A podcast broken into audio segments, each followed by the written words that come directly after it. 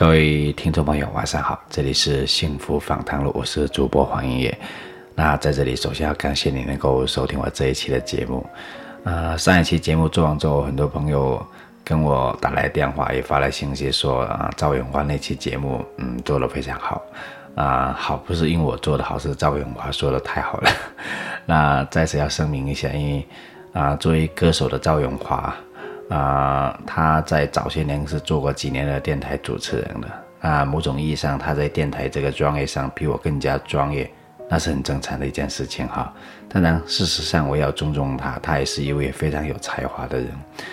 那在这期节目开始之前，我有几个事情跟大家分享一下。那最值得分享一件事情就是我最近的一个电影作品。啊，叫关于独立音乐人的一个作品，当然名字最终还没有定下来，但是已经开始在拍了。那么这段时间呢，我嗯非常感动，因为在这一期节目的录制的过程之前哈，我们开始向社会、向全国各地征集啊各种街头的艺人，主要是针对音乐方向方面的。那没想到得到了几百个街头艺人的响啊，那个响应哈，有很多人报名，有很多人通过互联网给我们放来了那个个人的歌唱的小样，还有他们在演出的一些点滴的一些素材、视频资料。那我们经过很多的很多轮的筛选吧，当然，嗯，最终能够走到我们最后那个大选的这个这个现场，只有五十个人。当然，这里要感谢所有啊送向我们送过作品啊送过小样发过资料的一些艺人，无论你们能能不能被我们选上，你们一样是很优秀的、很棒的。因为我们的人数太有限了，只有十个人。那么啊，昨天我们就在广州的白云区，那原来白云旧机场有一个非常好的地方，叫五号停机坪，在一个朋友的餐吧米亚。在他门口一个广场上做了一场海选，那么全国各地来了五十个街头艺人啊，音乐方面的吧，然后啊也很多专业的音乐老师、艺术家、舞蹈家，还有作家，那么一群人坐在一起啊，选出了十个优秀的街头艺人。当然，嗯，说心里话，其实昨天在海选的过程，我们是非常感动的，因为有些人。从很远的地方赶过来，我们说是中午十二点半到的，没想到九点多就有有艺人已经到了现场，开始等我们了。那我们记者，我们的记者到了现场之后，发现有人比我们更早，我们非常感动。啊，怎么说呢？其实，啊，这些人他们之所以能够来到现场，无论从河南过来的、湖南过来的、湖北过来的，啊，四川四川过来都好，他们的这种。对音乐的执着，让他们愿意啊，用很多大很大的代价，然后啊去坚持做这么一件事情。我觉得，嗯，人一辈子很多东西，嗯，比我们做这个东西的专业性更加重要。所以对于他们来说，有时候有一样东西比音乐更加重要，就是态度。他们追求梦想的态度。那么啊，昨天我们。在录制的过程啊，那么陆陆续续有很多突然间慕名而来知道我们有这个活动的人也来到现场，啊，其实我们非常感动的。那昨天刚好天气也也刚刚好吧，不算很热，天空作美吧，然后很顺利的把这个节目录完。录完之后很多艺人、很多音乐人不愿意走，一直在希望我们能够给出一个那个答案答复，但是因为我们的。整个节目的制作过程的这个保密性的要求吧，我们就最终没有公布出来。当然，我们是公平公正，因为我们觉得我们要做到两个字，就是尊重艺术，尊重这两个字。啊，那么这是我今天要跟大家分享的那么第一件事情吧。那么第二件事情呢，就是我今天要谈的这一期节目啊。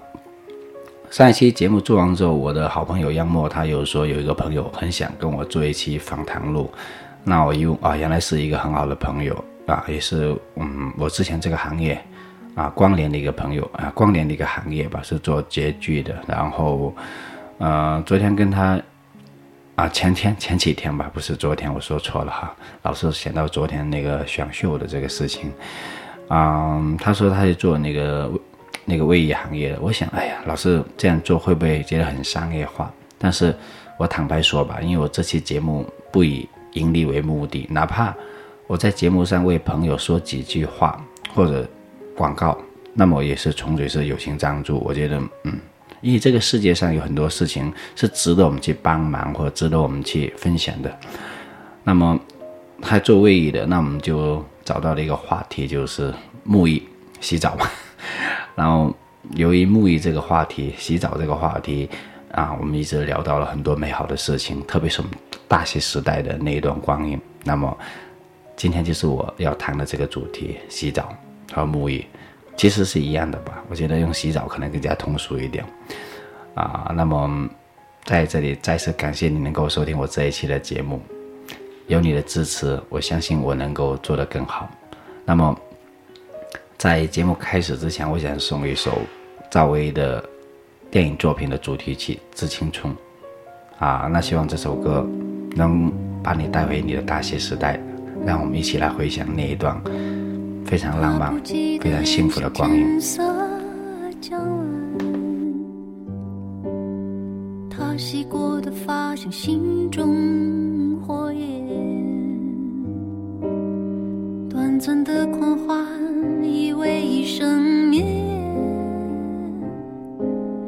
漫长的告别是青春深夜。手像滚烫的誓言，你闪烁的眼像脆弱的信念，贪恋的岁月被无情偿还。骄纵的星星已烟消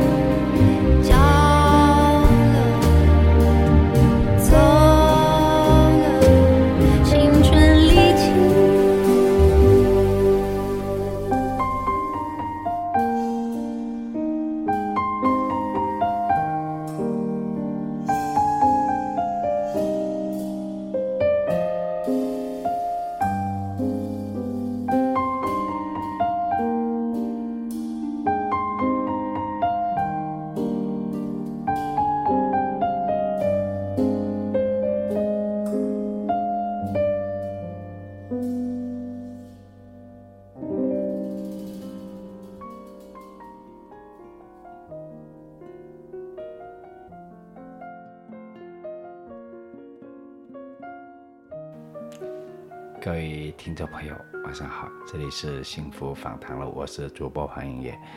那刚才嗯，说到这一期节目啊，说起来是蛮搞笑的一期节目，因为那天我们到现场之后，杨默就讲议，啊，说在啊我这个朋友的公司，他们是一个比较高端的卫浴品牌，叫朗仕。啊，那天他说要，他们公司有一个浴缸嘛，不是不是浴缸，淋浴房是目前国内最贵的一个淋浴房，然后说我们大家到里面去做一期节目。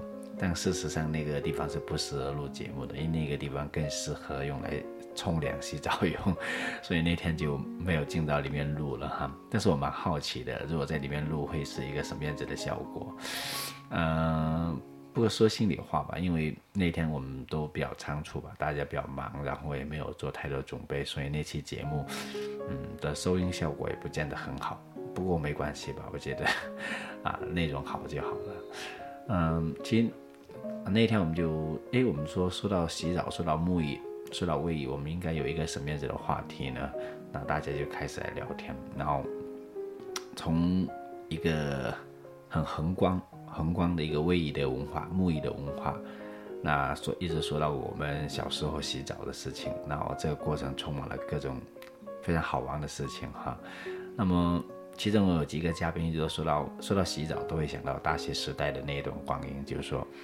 那大学时代大家也知道了，因为我们那个时候要么在澡堂里头洗澡，要么就在学校的公共淋浴间洗澡。特别是我们，啊，在啊，嗯，在十几年前读大学那段光阴，宿舍基本上没有独立的冲凉房的，更不会有热水供应哈。那一般都是去澡堂。那记得我们那个时候呢，我们觉得洗澡最痛苦的一件事情就是在冬天洗澡哈。啊，我们懒得跑到学校去提那个开水。啊，然后，嗯，因为我们宿舍离开水、离提开水的地方是蛮远的，所以那个时候到冬天洗澡的时候呢，是啊非常痛苦一件事情，洗冷水澡嘛下不了手。后来大家就发明了一种方法，就打水仗。那怎么打水仗呢？就是大家每人拿一个水桶去提一桶冷的水，然后一起到了冲凉房。那对自己下不了手，总会有人对你下手的嘛。那我们所有人就倒计时，九。八、七、五、六，一一直说到一，然后大家彼此互相泼。那个时候我很吃亏，知道吗？因为我我比较瘦弱，在读大学的时候，所以我总会被人淋得不行了，全身发抖啊，那个牙根咬得好像在颤抖那种感觉，一直很有节奏的哈。所以想想起那段光阴、那段岁月，我觉得是非常幸福一件事情哈。那么说到大学冲年的事情。啊，我们来听一下我们嘉宾在读大学的时候，充电都有一些有一些什么样子啊，搞笑或者快乐事情值得分享的。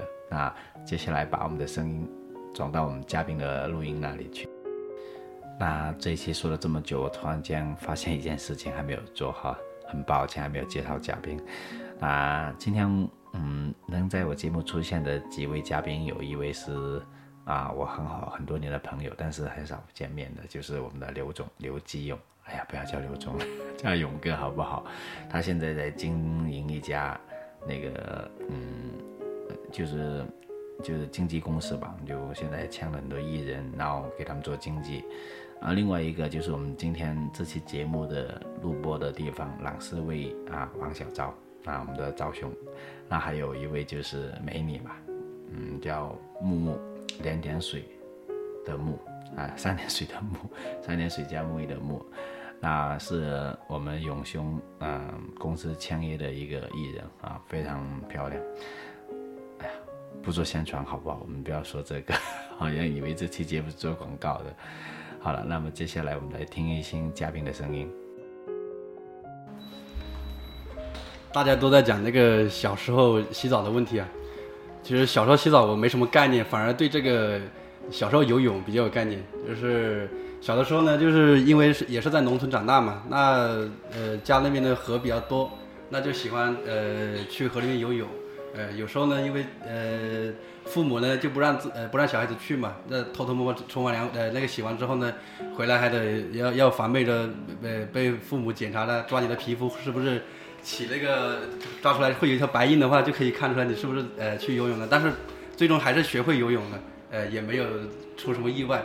那呃小时候洗澡呢，很多时候是呃提一个桶啊，在那个外面就在那冲凉嘛，小孩子也也不害羞，所以呢呃小小时候对这个没什么概念。呃那个回到城市里面之后呢，呃，因为也是因为这个工作原因，都没没有很多时间花在洗澡上面。基本上，这个冲凉呢，就是变成一个任务，因为每天都是要工作嘛。那基本上工作之呃工作之余回家冲凉，然后就是去休息，也很难说花很多时间去做这个事情。讲到那个，都可以什么都可以讲啊，可以讲可以讲，不设防啊。呃呃，不不反动的，就是讲讲到那个也是讲读书的时候嘛。我们高中的时候呢，呃，也是住宿，那也是几个兄弟住一个宿舍。那个时候呢，我们那个宿舍呢是带了那个卫生间的，呃，是比较比较好一点的宿舍。然后呢，那个时候我们干了件什么事情呢？因为那个时候呃。学校的宿舍都是有那个锅炉嘛，锅炉里面才有那个热水。然后呃，我们下我们那个下下完课之后，我们几个人就提前跑到那个宿舍里面去，做一个什么事情呢？那个时候呃，那种呃马桶都是那种蹲厕嘛，我们用那个拖把把那个蹲厕那个孔堵住，堵住之后呢，把那个宿舍门也堵住，然后在里面放水，放水把那个水放到呃整个宿舍里面都有水，我们几个人在里面脱光衣服在里面呃滑来滑去，就躺在地上滑来滑去。然后呢，呃，结果最后那个毛巾堵不住那个门了嘛，那个水就往外面冒，往外面冒。然后我们就听到有人在外面敲门，敲门之后呢，因为我们几个人都没穿衣服嘛，然后敲门把那个门打开，结果是我们那个管那个宿舍的那个阿阿姨在敲门，结果我们几个人光着屁股，她一一看，一看我们那个样子，惨叫一声跑下去了之后，然后我们赶快把门又关上，关上之后呢，就把那个拖把拿出来，把所有的水都放走，放走之后那个阿姨又过来敲门，她说你们衣服穿好了没有啊？我说穿好了，进来之后他跟我们讲了一句，他说你们要把那个走廊里面的所有的水拖干净，你们才能去上晚自习。然后呢，没办法，那我们几个人就一直从那个我们住在三楼嘛，就从三楼一直拖拖到一楼，把所有的水拖干净。不然的话，我们学校管得很严，他要报告那个政教处的话是要处处分的嘛。就就那天晚上就没去上晚自习，结果还是被老师那个点名批评的，呃，就这个趣事。感觉好像一下对比起来，我大学的环境好好啊。我们有单独的卫生间和单独的厕所。我觉得大学记忆最深的就是关于洗澡房的这两件事。一件呢，洗澡房就可以当自己的小 K 房，洗澡的时候试过吧，都在唱啊唱啊唱啊。还有呢，就是广州的的冬天其实很冷的，然后又没有暖气，而在学校的宿舍阳台又是通的。很冷很冷的时候，晚上睡觉，然后也觉得很冷，又是湿冷湿冷的，然后就太冷了，然后跑到跑到洗澡房去开热水取暖，然后淋到自己都暖起来，然后再回被再回被窝睡觉。一般在呃洗澡的时候呢，呃不怎么唱歌，但是如果是像刚才呃黄导说的，呃比如说冬天的时候，因为呃。呃，条件不够，或者是只能洗冷水冷水的时候呢，我不会唱歌，我会说我会说句脏话，因为太冷了，因为很多人应该也是这样子，是不是？嗯，那我唱一小段。哎呦，好紧张呀，感觉不像在唱 K。大家先我给给点歌词在前面。不用，如果很难听就可以把它卡走。对。突然一下安静了，都在等你的歌声呢。唱一首张惠妹的吧，唱一小段。我要快乐，我要能睡得安稳。有些人不抱了才温暖，离开了才不恨，我早应该割舍。我要快乐，哪怕笑得再大声。心不是热的，全部是假的，只有眼泪是真的。那刚刚大家都聊了一些呃洗澡过程中的这些趣事啊。其实我我我们回想一下，我自己也觉得呃小的时候有一些洗澡的一些乐事，给大家分享一下。因为我看大家在聊的过程中，其实呃呃大家都领悟到了，谈得很开心，对，大家笑容也很灿烂。回想起小的时候天真无瑕哈，花花花鸟花语鸟香的这种生活，对，无忧无虑的，其实这就是幸幸福哈，这就是幸福，对不对？过得简简单单的，然后呢，这就幸福。如果我小的时候我沐浴呢，因为我的成长环境，我甚至呃，当然呃可以描绘的时候可以描绘的很好，因为我们在山小山区里面，对不对？有个天然的这个呃政府出资天然弄呃弄呃装修好的一个小感谢党。对，要感谢一下党，一个装修好一个一个沐浴间的，就是我们是农村里面嘛，它是敞开式的，所以说我们甚至在那个温泉里面，我们呃泡到早泡到早上，泡了一个晚上，我最记忆最深，我泡澡泡的最长的一次，因为旁边我们自己三五个三五个好友，就是小的时候玩的那种呃三五个好友，然后呢旁边生一个火炉，也是也是大冬天啊，旁边生个火炉，然后呢在。泡澡的时候，时不时就刚刚聊到的，时不时吼两首歌，对不对？对。然后呢，聊一聊，然后就上去旁边烤点东西吃，因为我们在农村有些红薯啊，乱七八糟的哈。对。所以说我记忆最深刻，那个时候小时候基本上是从凌晨一点钟，然后然后我们玩玩，就这样子，在这个简单的环境，对不对？还有很很简陋的这个这个过程当中呢，我们已经可以就在这个洗澡跟烤火，还有就是。烤东西吃，这个五个简单的一个内容节点，我们可以可以玩到天亮。这就是我觉得这这就回想起来，这就是其实很简单，啊，也也不是说很丰富的一个内容。但是我回想起来，我觉得那个时候跟三五个好友这样子走过的一些这种岁月，我觉得回想起来其实就是个幸福。现在回想起来，其实脑海当中还是很。再过五年，你觉得我们现在在录这个节目，喝着茶也挺各位听众朋友，晚上好，这里是幸福访谈录，我是主播黄英业。啊，其实那天我们录了将近有一个多小时，快两个小时的素材了吧？啊，聊了很多话题，那有些话题可能今天也不太适合在这里播放，所以我就没有办法讲上去了。但那天我们大家聊到一个话题，我觉得挺有意义的，就是说啊，看当下人的幸福指数以及生活的舒适度。因为我觉得，人做任何事情，无非都是想给自己创造一个美好的生活，让自己快乐起来。那我们那天就说到几个标准，看一个人是否幸福，有几个细节，你是否做得到？第一个，你有没有好好的吃过一餐饭？你有没有好好的喝过一杯茶？或者你有没有好好的听一首歌？再而，你有没有好好的洗过一次澡？因为我们发现现在很多生活美好的事情，在很多人生活现在变得非常敷衍了。我们吃餐饭，可能几分钟就搞定了，然后有些工作，我们洗个澡可能不用十分钟，然后我冲一下，然后又睡到床上去了。本来这些都应该是我们生活好好去品味的细节，但是在当下变得太可贵、太难得了啊！所以我就觉得啊，说到洗澡的时候，我觉得真的是有时候我们真的要好好的。反思一下我们自己的生活，我们追求这么多事情，其实都是为了生活，让生活更的变得更加美好而已。说到这里，还有一个小故事要跟大家分享一下。那可能在九十年代到两千年期间读过大学的同学都知道，有一个工具叫做热得快，为竞品来的，因为它特别危险哈。听说有些学校学生因为用热得快，然后把宿舍给烧了。不过我们那个地方没有发生这样的事情，包括自己在内，也经常在偷偷使用热得快。那其实今天说起来，这个工具想起来蛮心酸的哈，但是想起来又幸福。我们大学的时候就比较懒嘛，懒得去学校。去饭堂打开水或打热水洗澡喝，然后经常几个同学宿舍会凑钱买个热得快放在宿舍里头，然后谁要用就偷偷插上电，然后煮热水，然后煮开水洗澡洗脸。啊，有一次我自己大意吧，把热得快放了进去之后，我就忘了拔电了，就出去打篮球。但回到宿舍的时候，发现那个热水瓶的水已经干了，然后整个宿舍都是塑胶味，因为他把那个热水瓶的。瓶口给烧烂了，那我看到那个热水瓶的内挡，那个玻璃内挡已经通红了，像烤烤红了。那我把那个热的快拔出来，那一瞬间，那个热水瓶热水瓶爆炸了。当然我没有什么事情哈。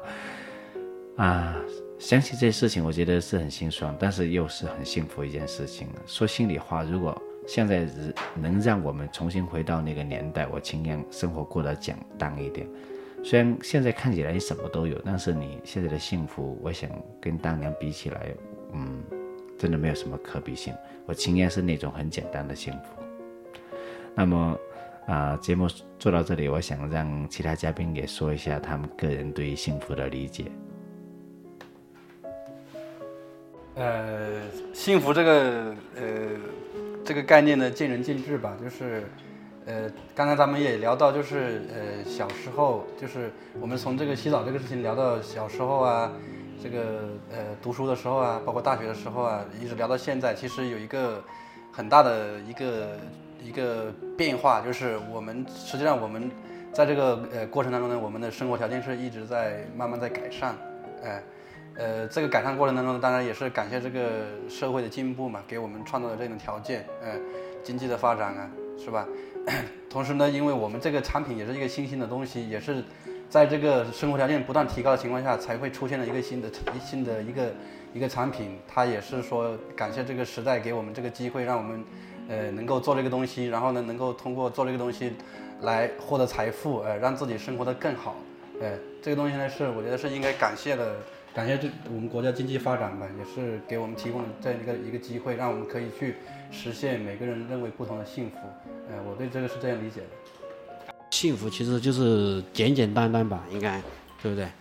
呃，做着自己开心的事情，做着自己喜欢的事情，然后呢，啊、自己家人、自己身边的朋友身体健康，对，呃，休息啊、闲余的时候呢，三五个好友，对，去走一走啊，哎，去玩一玩啊，这样子，啊、过着简简单单的这种生生活，我个人觉得就是这种幸福，对。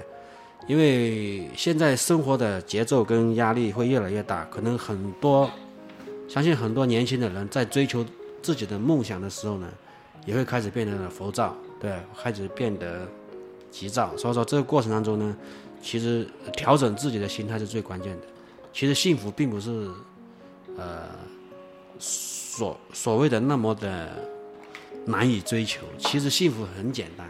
嗯，听讲了这么多，我觉得学习到了很多东西。可能我自己因为是刚刚大学毕业，对于幸福的理解还比较简单吧。嗯，我觉得一个大学毕业生讲刚才提到的说幸福的基本保障，其实反而是我们觉得现在有点遥不可及的东西。嗯，谈恋爱、结婚、买房子，有一个可以放浴缸的地方，嗯，其实是一件挺困难的事情。嗯，但是每个人都没有每个人的目标，不一定要呃很高级怎么样，嗯，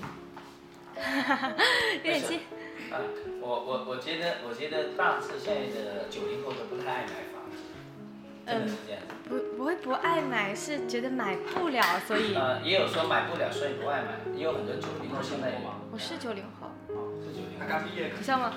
刚毕业。怎么说呢？我觉得幸福也有可能你会，你真的能给家里人提供了什么的时候，因为家里人太太爱你了，他们可能不需要你给他什么，爸妈常打电话，哎，你要照顾好自己的身体，你不能在外面太辛苦。但是你自己觉得，你想要自己幸福，你就想要给他们一个东西，他们可能不一定要你给钱让他们去旅行，但是你想说，妈，我今天可你可以带你去旅行了，要我带你去。这样，我觉得等我有一天可以做到说，妈，我带你去，我给你，我来的时候，我觉得那是我真正幸福的时候，那是我的目标。各位听众朋友，晚上好，这里是幸福访谈录。那时间过得很快了，不小心，我现在录制的时间已经是凌晨快一点钟了。那这期节目可能到这里要跟大家说一声晚安了哈。那在节目的结尾声，再次感谢我所有的嘉宾，感谢朗思卫，感谢啊、木木，感谢勇哥，那当然要感谢杨默哈。然后最重要还要感谢所有收听我这一期节目的听众朋友。如果你有任何好的建议或者想法，你可以透过我的私人微信七七四二八八六跟我取得联系。啊，我希望在你们的支持下，我会把这个节目越做越好。